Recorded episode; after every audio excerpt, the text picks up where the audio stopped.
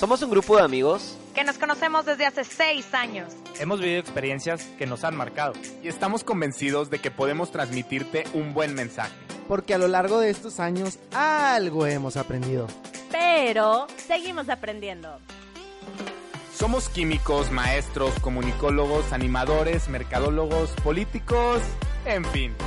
Nosotros somos Jaime Mota, Brenda Salazar, Armando Hernández, Oscar Guerrero, Carlos Tijerina y Dana Paulillo. Y si te gusta el cotorreo y quieres hablar claro, te invitamos... ¡Unas chéves o qué!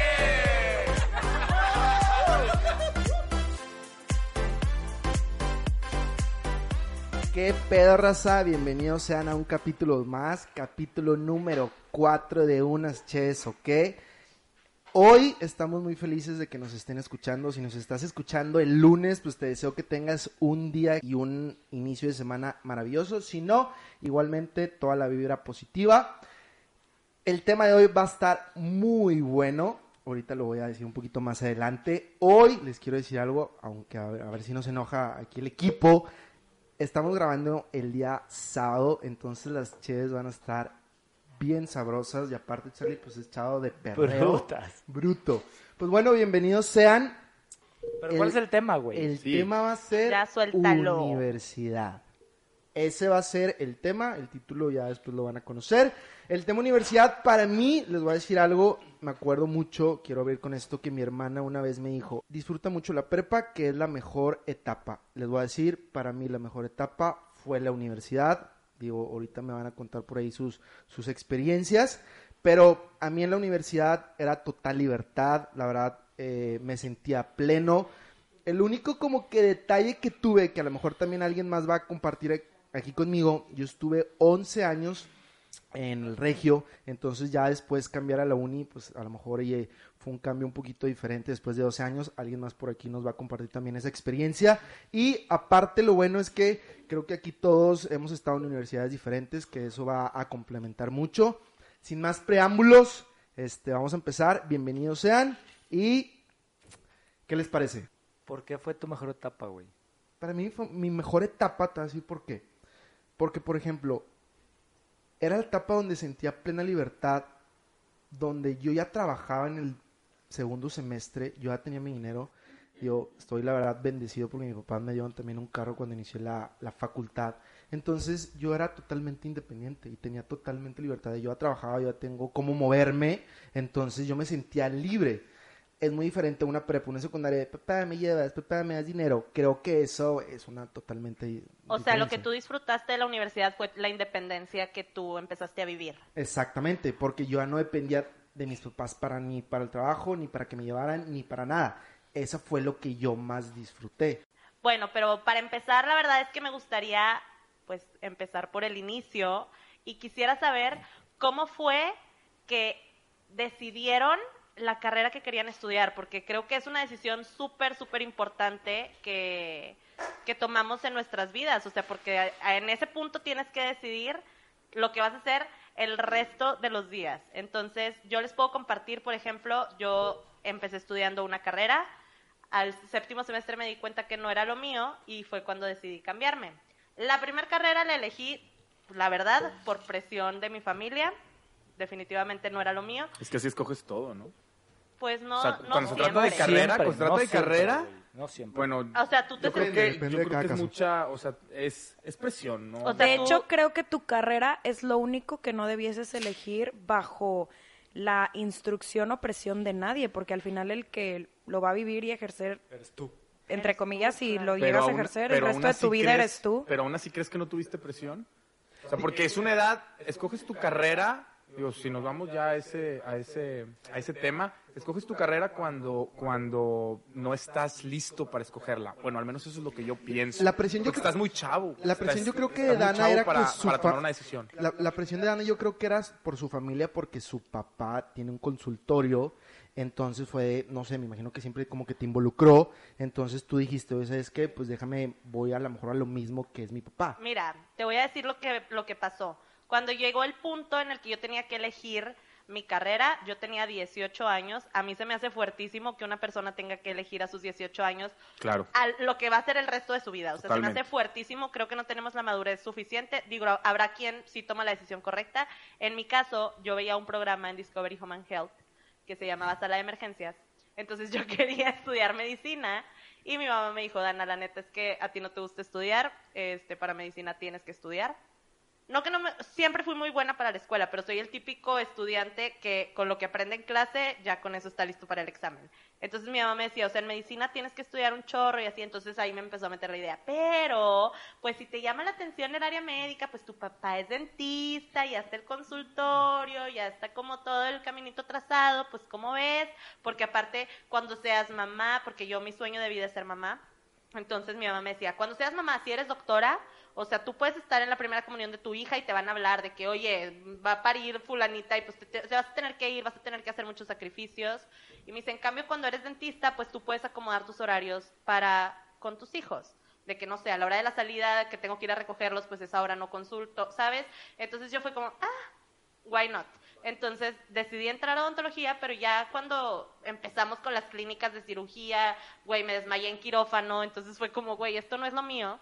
Este, se presentó la oportunidad de que fui a cubrir una maestra que faltó, entonces en ese momento fue de que, ¿sabes qué? Me voy a cambiar de carrera. Oye, Dana, ¿y qué pensaste, por ejemplo, después de ya siete semestres en una carrera, ya a más de la mitad del camino? ¿Qué fue para ti tomar la decisión de decir, ¿sabes qué?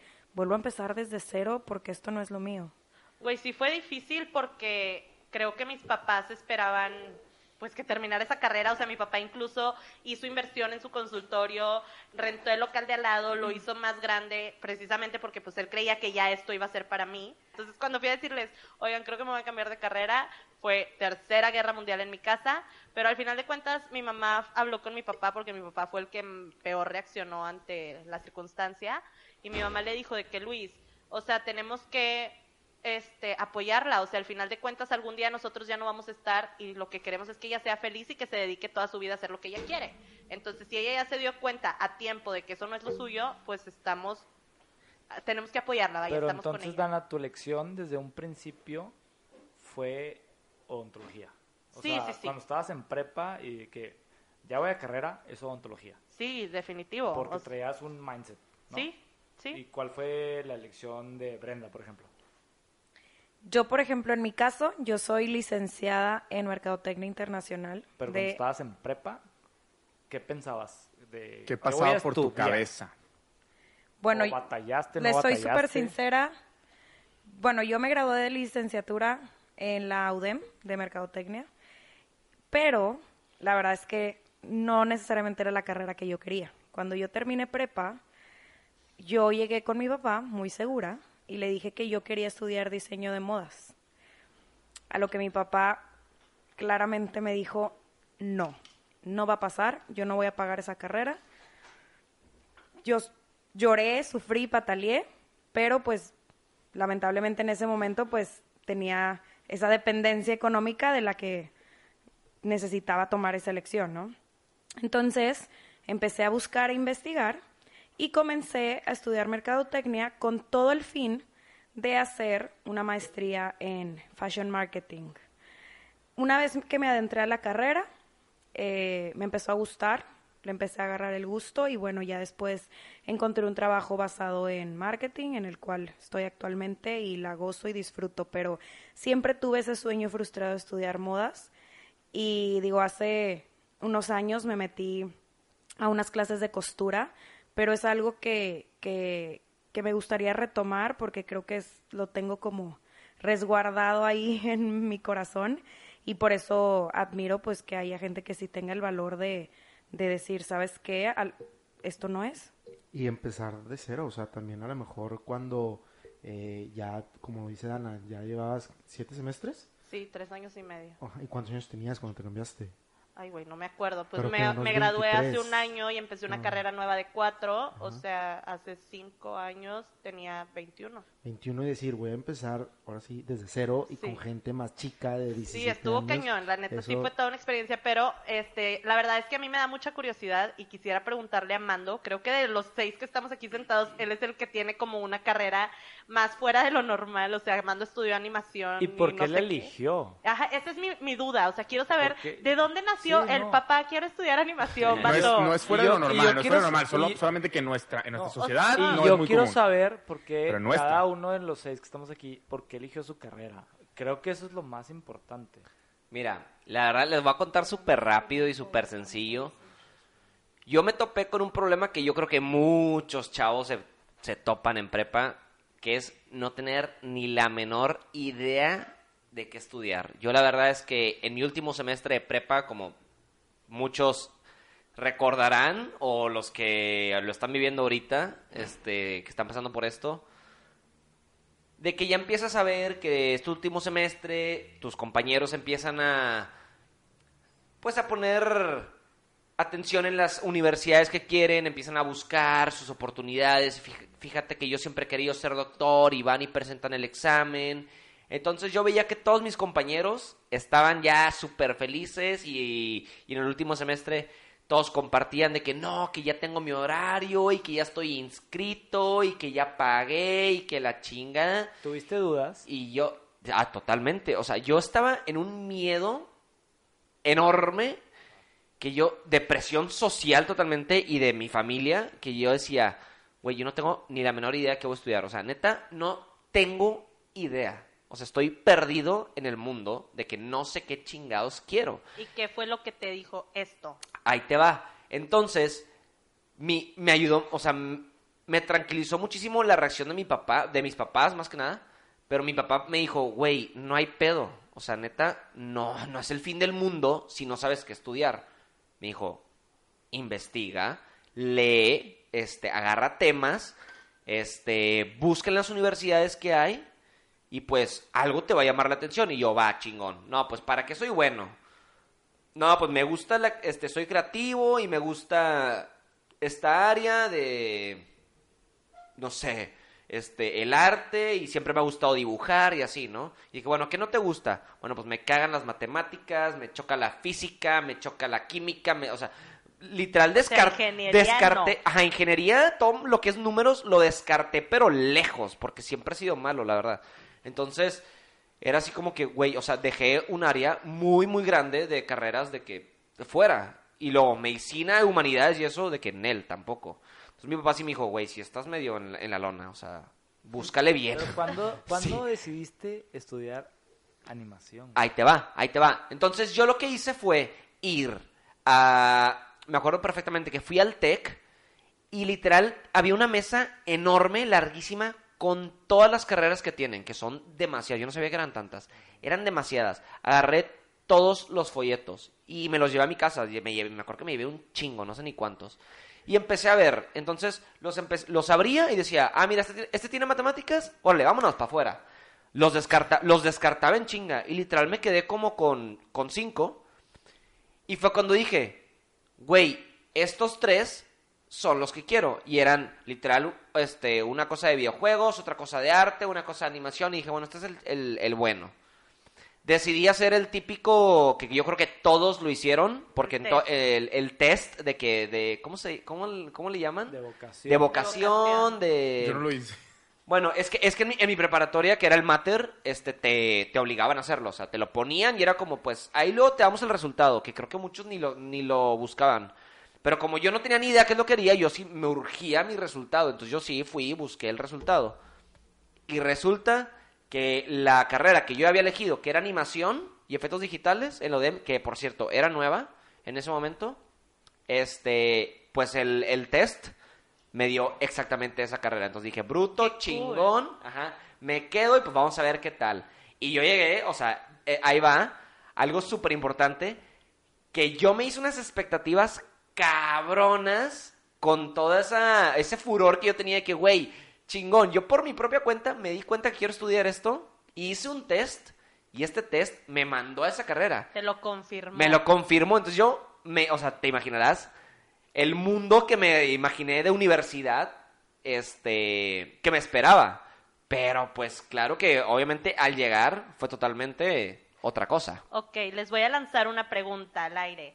Yo, por ejemplo, yo en la prepa estuve en el CIDEV, que como todos saben, el CIDEV es como súper disciplinado y así. Entonces, no había manera de que nosotros nos voláramos una clase, o sea, no había manera de portarte mal porque te mandaban reportes y así.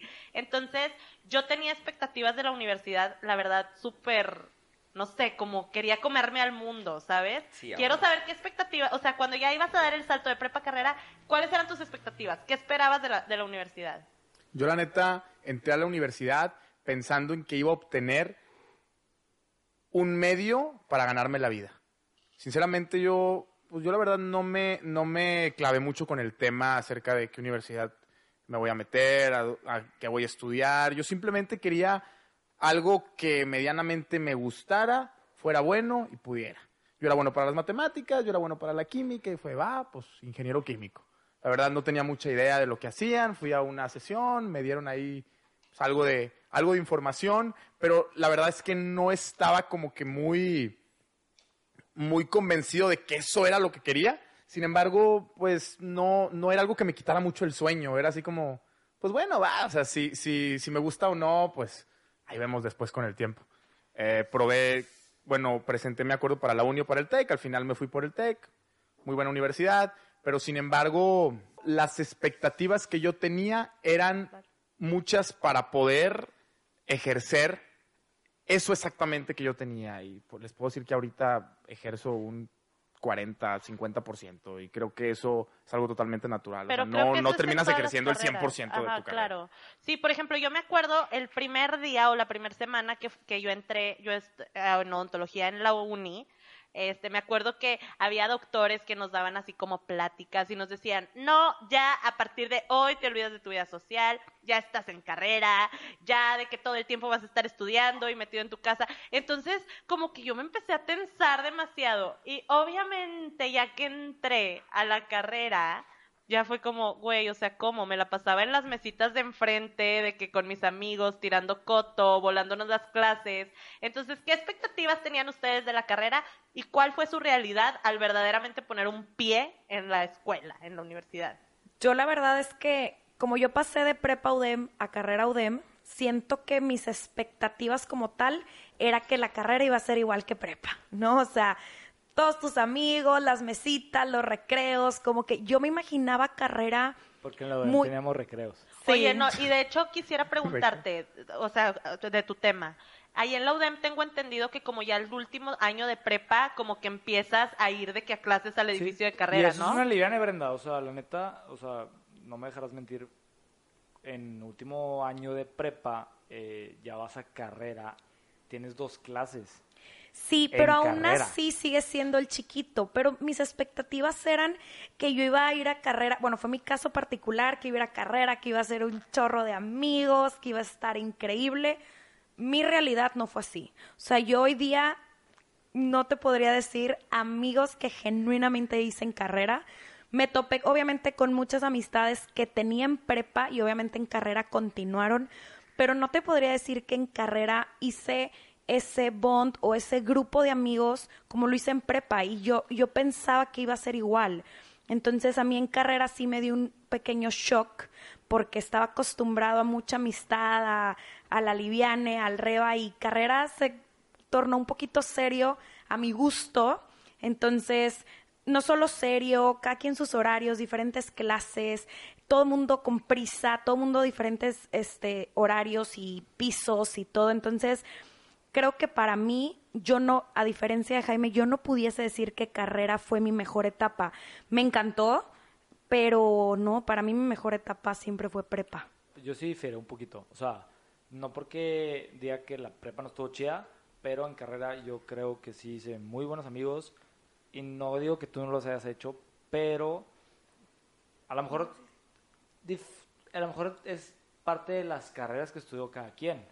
¿Sabes? Es Sí, parte de yo, cómo te la ejemplo, pases. Para mí mi mejor que etapa fue ya graduado. quien, entonces que Y de Yo- facultades también. sí, sí, sí, Me acuerdo que en mi to- facultad le decían fiestas totalmente. políticas.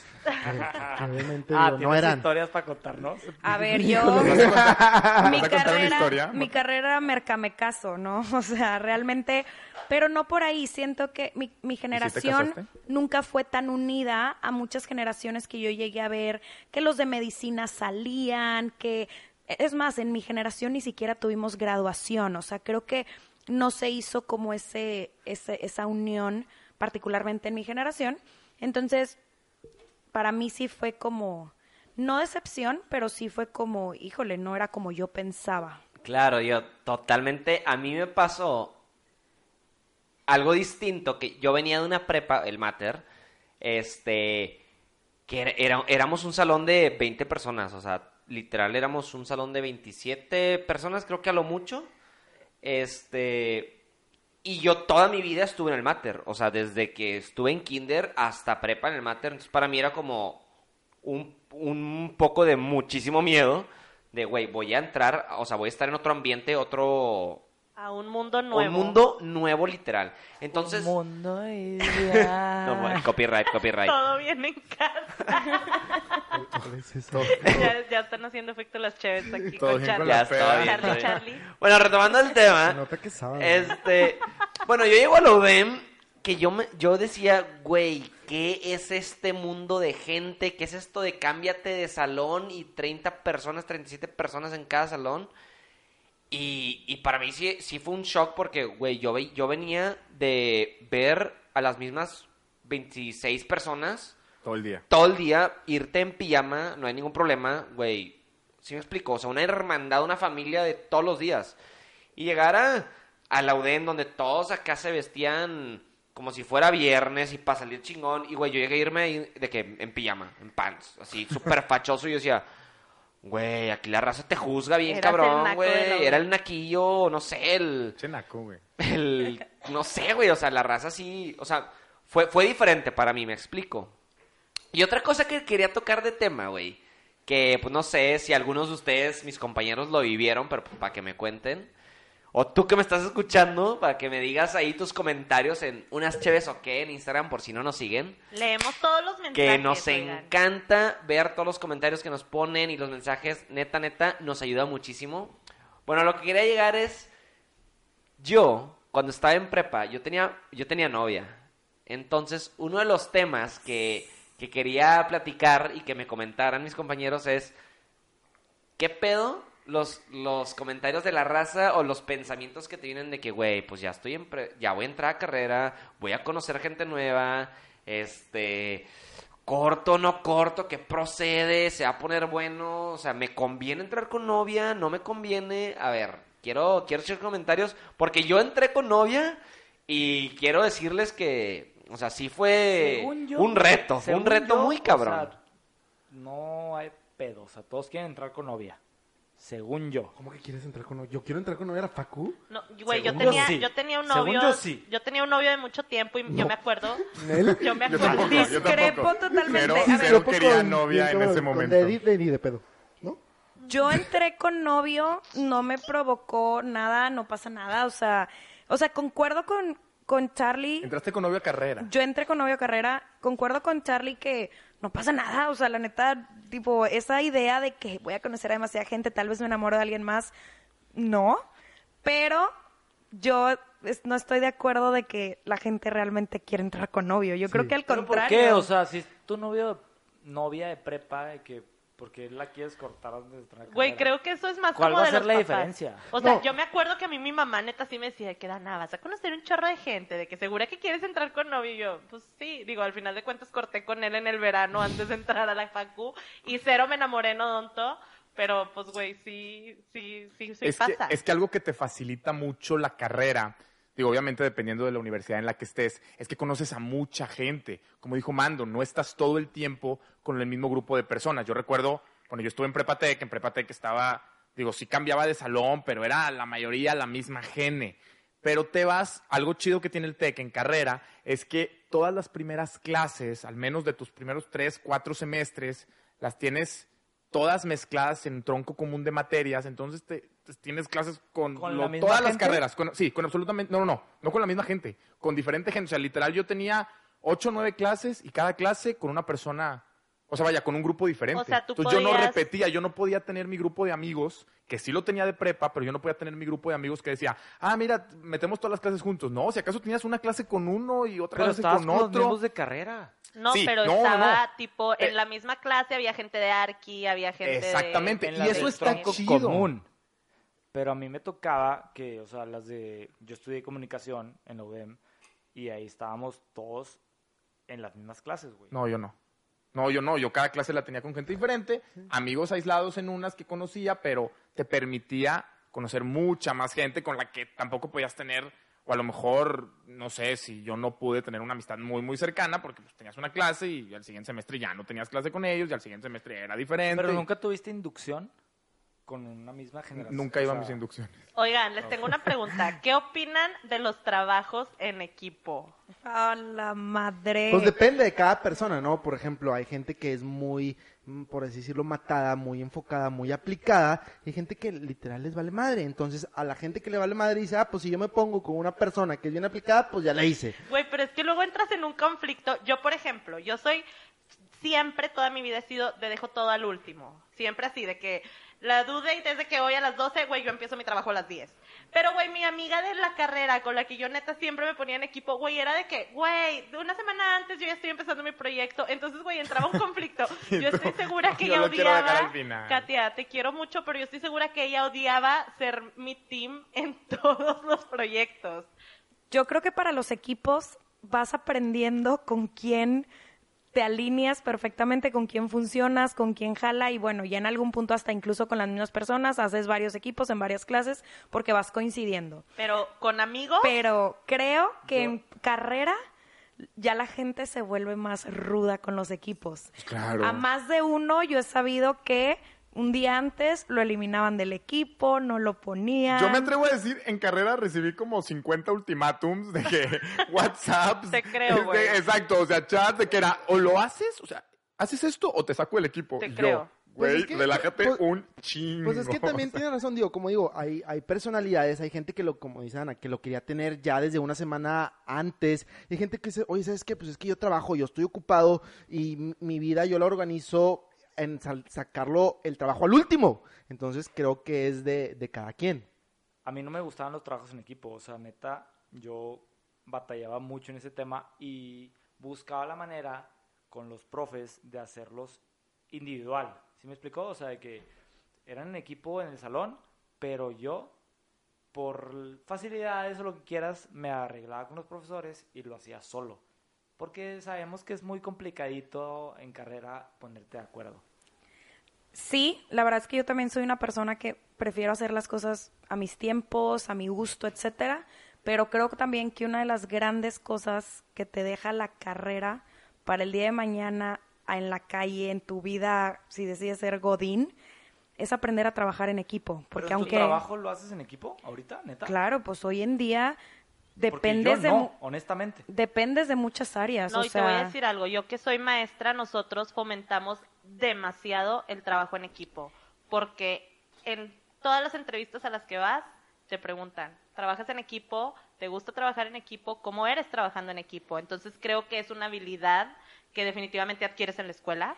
Pues, Y tienes que estoy aprender, tienes que aprender a trabajar con todo tipo de gente, La desde con el más mala. matado y con el más intenso hasta con el más huevón. Con el más imbécil. claro, ¿no? porque en la vida laboral así te va a tocar, te va a tocar no estar siempre, y trabajar En la vida real a mí no me ha tocado. A mí no por me ha el giro con el, en el que tú trabajas, pero el común es que áreas en conjunto logren un mismo fin. Sí, claro. Entonces tienes que aprender a lidiar, aceptar, digerir y trabajar, como dice Dana, con todo tipo de personas. Entonces es este valor que te da la carrera que si a bien a muchos no nos gusta, pues te da esas habilidades Es un de... skill para la vida. Exacto. Totalmente, y yo creo que también era, como dice Oski, de que a mí me ponían ultimátum. Me acuerdo que yo... 50 ultimátums. Sí, me acuerdo que yo llegaba a sacar a personas y se, se ganchaban. Ya no me hablaban y Ah, te la hacían claro. de pex. Alguien se peleó en la carrera en algún momento. Te digo algo, a mí, yo, y yo sí me llegué a pelear, yo sí me llegué a pelear, pero era porque, la neta, mis prioridades, los últimos tres años de carrera,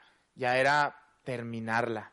Yo estaba más enfocado, yo estaba más enfocado en otras cuestiones de trabajo. Entonces, la verdad, la neta, si yo hacía un trabajo en equipo, para mí un 8, un 7, 9, estaba bien. Yo no buscaba, vaya, Con yo no... pasar. Exacto. O sea, yo buscaba pasar, pasar bien, mantener mi beca, etcétera. Pero había gente, o cuando me tocaba con gente que, oye, yo soy de puro 10, relájate un O- chorro. que O sea, también yo había no, gente no que, le tenía, que tenía beca. Exacto. entonces, que no, que yo tenía beca, yo tenía beca, pero, pero sin embargo yo no iba por el, por el 10-10. Entonces, eso, eso también representaba un conflicto, porque, digo, a lo mejor y los dos éramos responsables, pero no todos buscábamos el mismo resultado, entonces eso, eso causaba problemas. Güey, acabas de tocar un tema muy chido, güey. O sea, porque ¿cuánta raza, güey, no hay que está en la carrera, este, tiene su jale, tiene su servicio social, tiene sus prácticas, Algunos becarios. algunos becario, El buen servicio el- social. o sea, güey, una cantidad de cosas. beca. Exacto, güey. O sea, una cantidad de cosas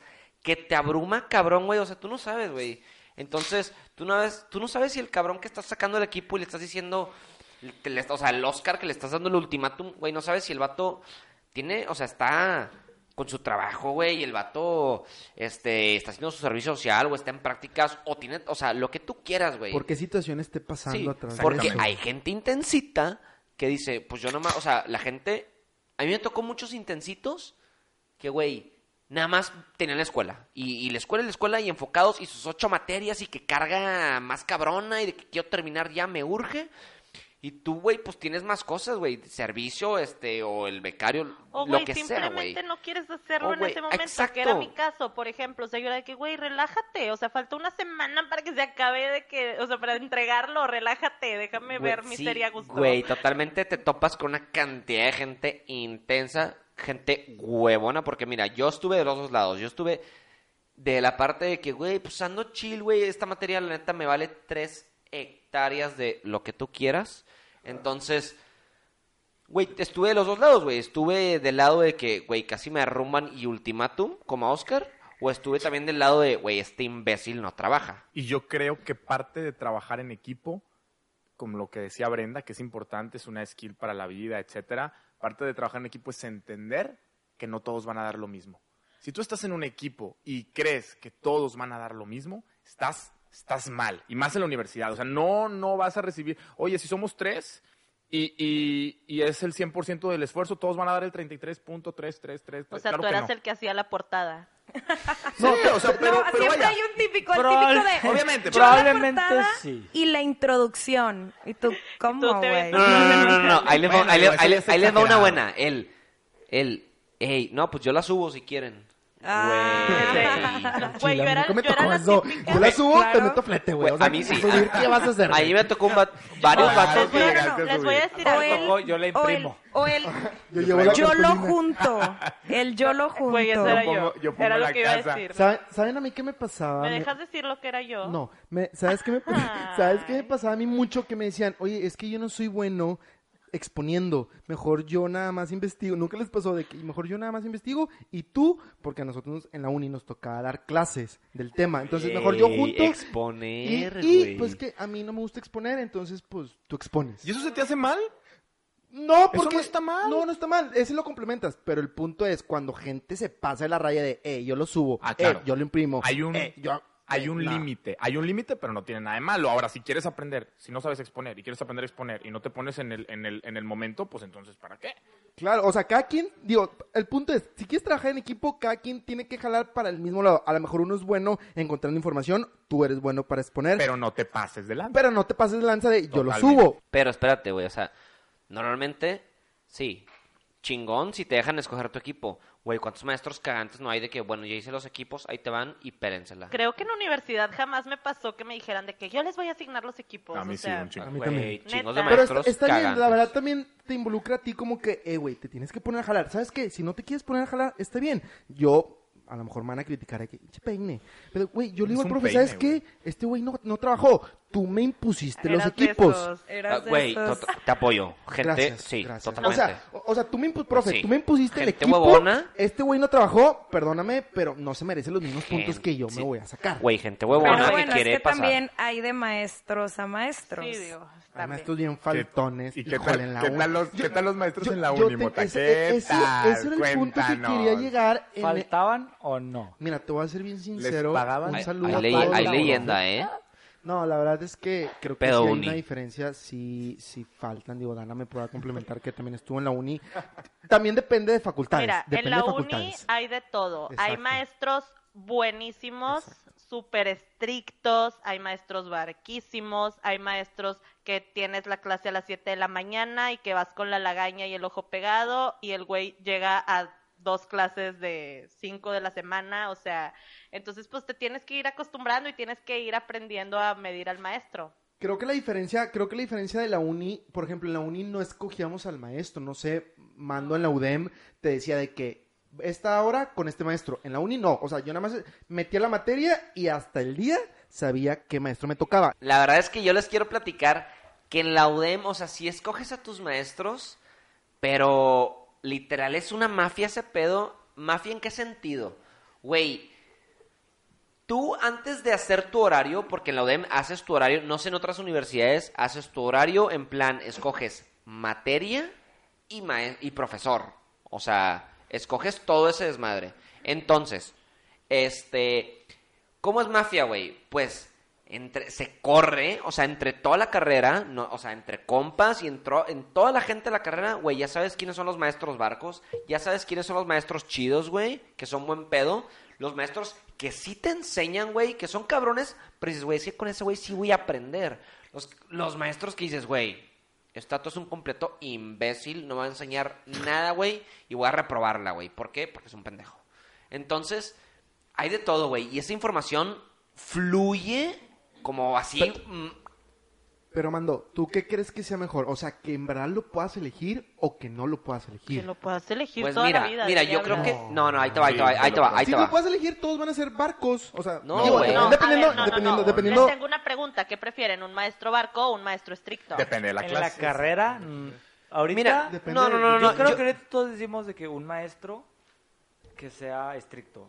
Pero en la carrera, a lo mejor decíamos de que un barco. yo creo que, sinceramente, dependiendo de la persona, o sea, porque si es un intensito, se va a agarrar otra cosa totalmente distinta a la que uno piensa. Ahora, también creo que, y ya sé, vuelvo a lo mismo, pero trabajar con diferentes maestros, los barcos, los buenos, los que faltan, los que te ayudan, son valores y skills que te ayudan el día de mañana, porque vas a tener igual jefes, dis- digo, si tu tirada es no emprender, sino más bien trabajar en una empresa, es igual, te vas a topar con jefes que no llegan, que tú tienes que hacer la chamba, que son complicados, que no te explican bien lo que tienes que hacer. Entonces creo que todo esto es una mezcla sin intención, pero que te ayuda a la vida fuera de la universidad.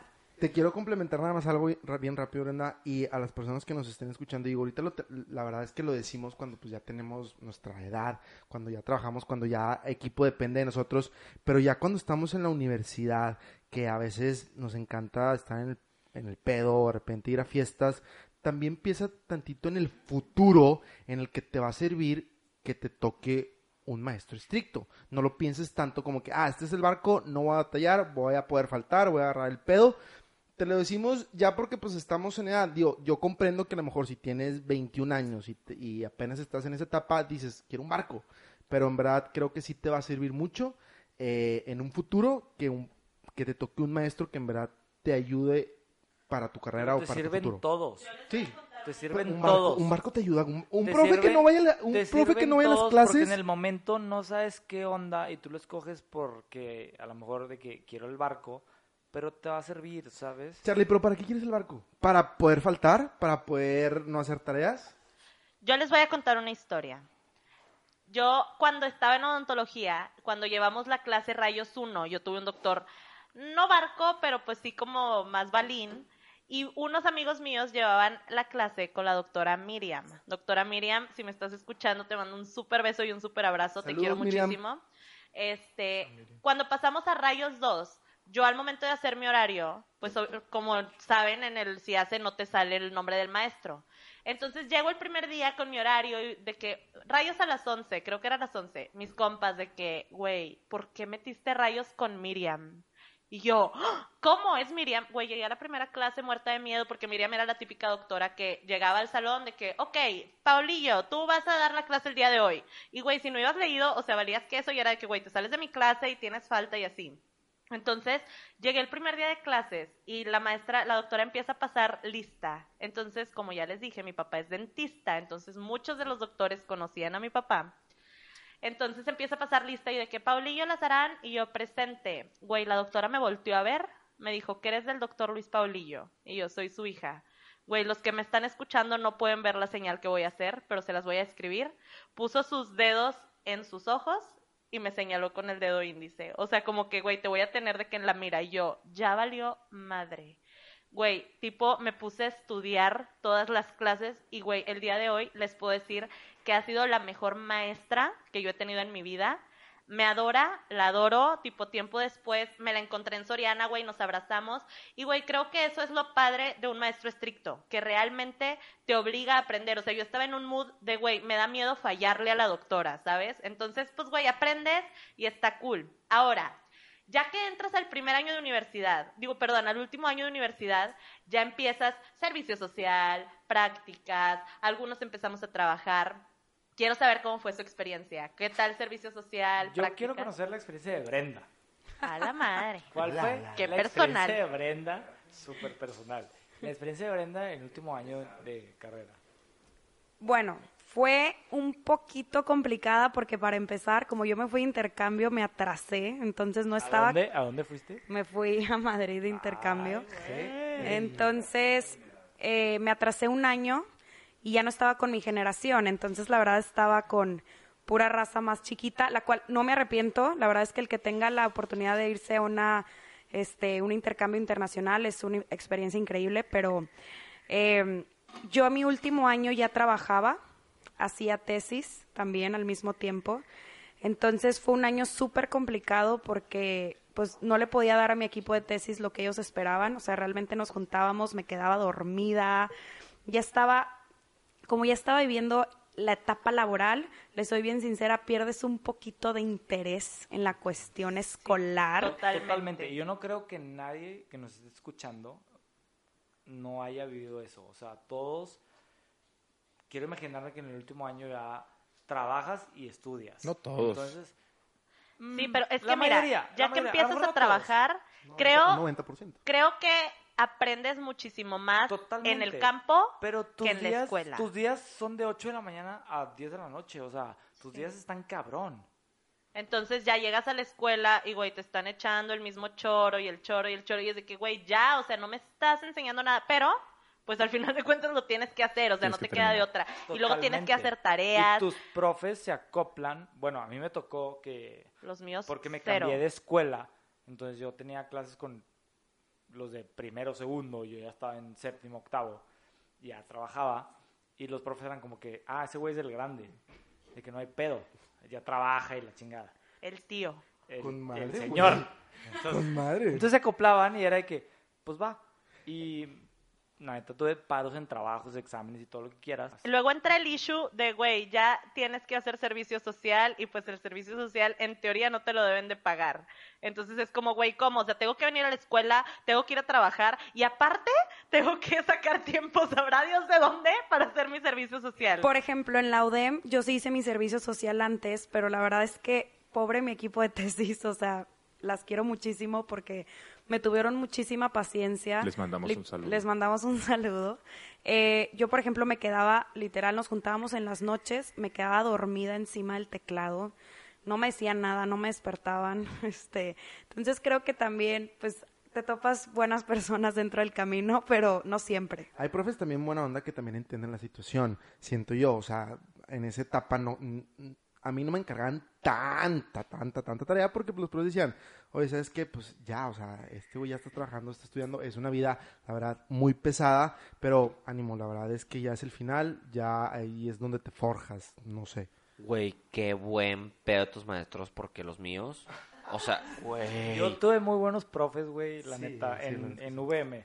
¿sabes? No, no, no, o sea, o sea, chingón, chingón que no te encargaban tarea y de que, güey, ah, no, huevo, ya he trabajado lo que tú quieras, pero, güey, a mí era en plan, No, No, y pues, es que aparte- sigues aquí, chingale, compadre. aparte y es tus esto, güey, tareas- así va a ser. Tus tareas me imagino que son súper demandantes, que es de que editar videos. Mucho de que, tiempo. No, que le güey, llevan es- mucho es- tiempo. Es larguísimo, o sea, no, me extendería aquí cabrón, güey, explicando, pero no es el tema.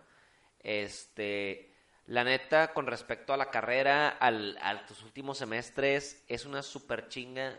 Yo, en lo personal, a mí me pasó que sí dejé varias cosas para el último. Entonces, para los que me están escuchando y están a mitad de la carrera, güey, Empiecen no, su servicio social no ya. dejen su servicio social o sus prácticas que se les junten con la tesis, para los que tienen tesis, porque los del TEC no tienen tesis, no sé quién más, güey. Yo, yo no, Yo no hice tesis de- ahí está, güey. Yo, Yo no tuve, hice tesis. yo tuve tesis. Yo tampoco hice Así tesis. nada más Mando hizo tesis. Yo Y también hice Los- tesis. los- Mando y Brenda. No, deja tú. Este, lo- los de la UDEM, no sé si otras universidades hacen tesis y presentan Ceneval. El punto es que no junten tantas actividades para su cierre de carrera, porque realmente el tiempo no te da y ya, ya, o sea, creo que juegas con tu salud psicológica, mental, amistades, entonces solo organízate.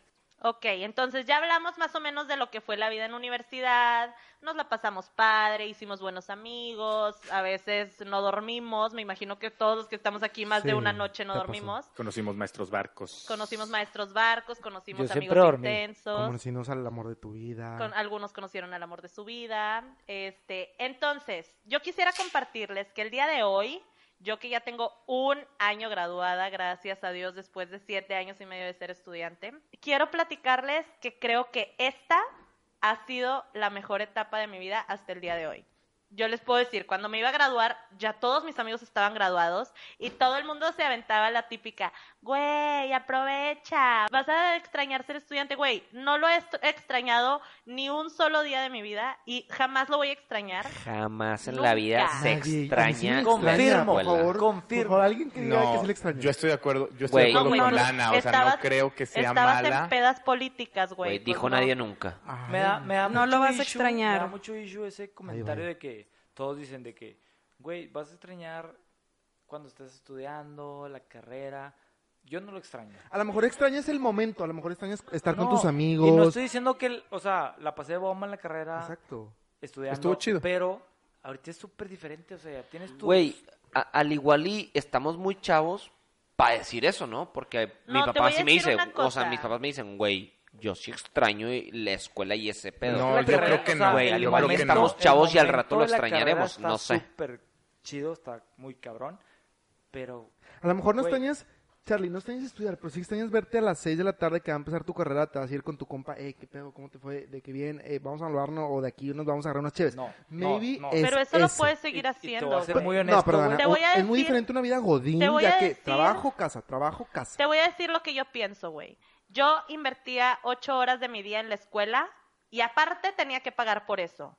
El día de hoy invierto esas mismas ocho de horas de mi vida en mi trabajo y, me pagan. por Ya hacerlo. lo que voy yo es, antes yo iba desde las 8 de la mañana hasta las 10 de la noche en escuela y trabajo. Y ahorita nada más me enfoco al trabajo, que son 8 horas o menos. Y Totalmente. me pagan y tengo tiempo para estar aquí grabando un podcast. Tengo tiempo para ir a echarme unas chéves con la raza, o sea... Yo creo que es no depende sé, de cómo a- lo a veas. la fecha, totalmente. hasta el día de hoy, no extraño, o sea, extraño la carrera, pero no, ex- no es como que, ay, ex- extrañas un chingo el, el tiempo de estar en la escuela. Jamás. Es eso. O sea, depende no es de te cómo lo veas. No es como te dicen depende de de que la vas a extrañar un chingo. No, no, o sea, por ejemplo, puedes decir, ok, a lo mejor y yo antes en, en prepa me la pasaba súper bien, pero carrera es una mejor etapa porque ahora es la etapa que estás viviendo. Si ahorita me preguntan cuál es la mejor etapa, pues la etapa es de graduado, ya graduado, ¿por qué? Porque es la etapa que estoy viviendo ahorita. Pero yo estoy seguro que si cambio esa etapa en un momento, yo voy a hacer que esa etapa sea la mejor y yo creo que eso es lo importante. No es que la universidad no haya sido una buena etapa, sino que ahorita yo veo la etapa que estoy viviendo ahora y digo, está mejor esta. Creo que la universidad vale la pena, te deja mucho, aprendes un chingo, pero lo que viene después, a mi gusto, es mejor. Claro que sí, siempre lo que viene después va a ser mejor. Totalmente Oigan, y contigo, les Brench. tengo otra pregunta ya para cerrar. Este, creo que todos mientras estamos estudiando como que tenemos planes, tenemos como el- un proyecto de vida. Quisiera saber si lo que están haciendo el día de hoy tiene algo que ver con lo que ustedes veían mientras eran estudiantes. Ejercen su carrera, eh, hacen algo que esperaban hacer, hacen algo totalmente diferente. Yo en lo personal, lo que hago me encanta y es lo que en lo que me vi toda mi vida. Complementando, hay, creo que hay carreras que sí te tienes que enfocar mucho en lo que haces, no sé, un doctor, no, después no te puedes hacer comunicólogo. Pero hay carreras muy abiertas. Abogado. Exacto. No, pero Abogado, por pues, ejemplo, yo tengo amigos de que no sé, que estudiaron arquitectura o lo que quieras y que, güey, se dedican a otra cosa completamente diferente que nada que ver con su carrera. Esa es mi pregunta. Mi hermana estudió ahorita que dices lo de leyes y es maestra de yoga, ¿no? Entonces, yo soy, yo sí ejerzo, la verdad es que orgullosamente ejerzo, pero eh, creo que no pasa nada. O sea, yo creo que si el día de mañana no llegas a ejercer, debes de hacer lo que te hace feliz y punto. Exacto. Pero la escuela te deja buenos skills, o sea, sí es importante. Ah, De hecho, yo lo que, o sea, que yo, yo como mercadóloga creo que lo que la verdadera escuela es allá afuera, pero la universidad te deja valores, que era lo que mencionábamos previamente. Trabajar en equipo, saber este, ser respo- responsable, Disciplina. disciplina. Si eres godín, aprovecha Creo que te deja valores muy fregones, bas- es- bases básicas de, de la carrera, pero la verdadera escuela, en mi caso, ha sido afuera. Y para los que nos están escuchando y siguen en la universidad o van apenas a entrar, yo les quiero dar un consejo. Aprovechen todo lo que vivan, pásensela con madre, güey. Cada decisión que tomen, háganla de frente, güey. No se arrepientan de nada. Por favor, si se puede, váyanse a intercambio, salgan del país, güey, tomen la beca que puedan para poder vivir esa experiencia que yo que la viví es una de las mejores que uno puede aprovechar y vivir en tu vida. Y bueno, pues ya terminamos el día de hoy. La verdad es que les agradecemos con todo el corazón que hayan llegado hasta este punto de este capítulo. Lo disfrutamos demasiado, espero que ustedes haya- lo hayan disfrutado igual que nosotros. Los niños que siguen estudiando o que están por, por elegir una carrera, chill, no hay prisa. Si creen que es necesario, que todavía no estás listo, tómate un semestre sabático, o sea, piénsalo bien porque de esta decisión que tomes el día de hoy va a depender el resto de tu vida. Las personas, como dice Mando, que están en universidad en este momento, aprovechanla, aprovechenla, vívanla. Y para las personas que como nosotros ya están del otro lado, que ya tienen su papelito en mano, por favor, compártanos, díganos si están de acuerdo, cuéntenos si ustedes ejercen. Nos encanta leer sus mensajes, sus comentarios. Estamos súper agradecidos por las buenas vibras que nos han dado, a todas las personas que se han acercado con nosotros, de que, hey, su proyecto está súper cool. Créanos que le estamos metiendo todo el corazón y lo estamos disfrutando de una manera increíble. Y pues bueno, muchas gracias. Recuerden que todos los lunes subimos capítulo nuevo. Aquí estamos otra vez con ustedes. Y si todavía no nos siguen en nuestras redes sociales, nos pueden encontrar en Instagram como unas cheves o qué oficial. Los esperamos por ahí con sus comentarios y con sus participaciones en las encuestas. ¿Y qué raza? ¿Estuvieron chidas las cheves o qué? ¡Woo!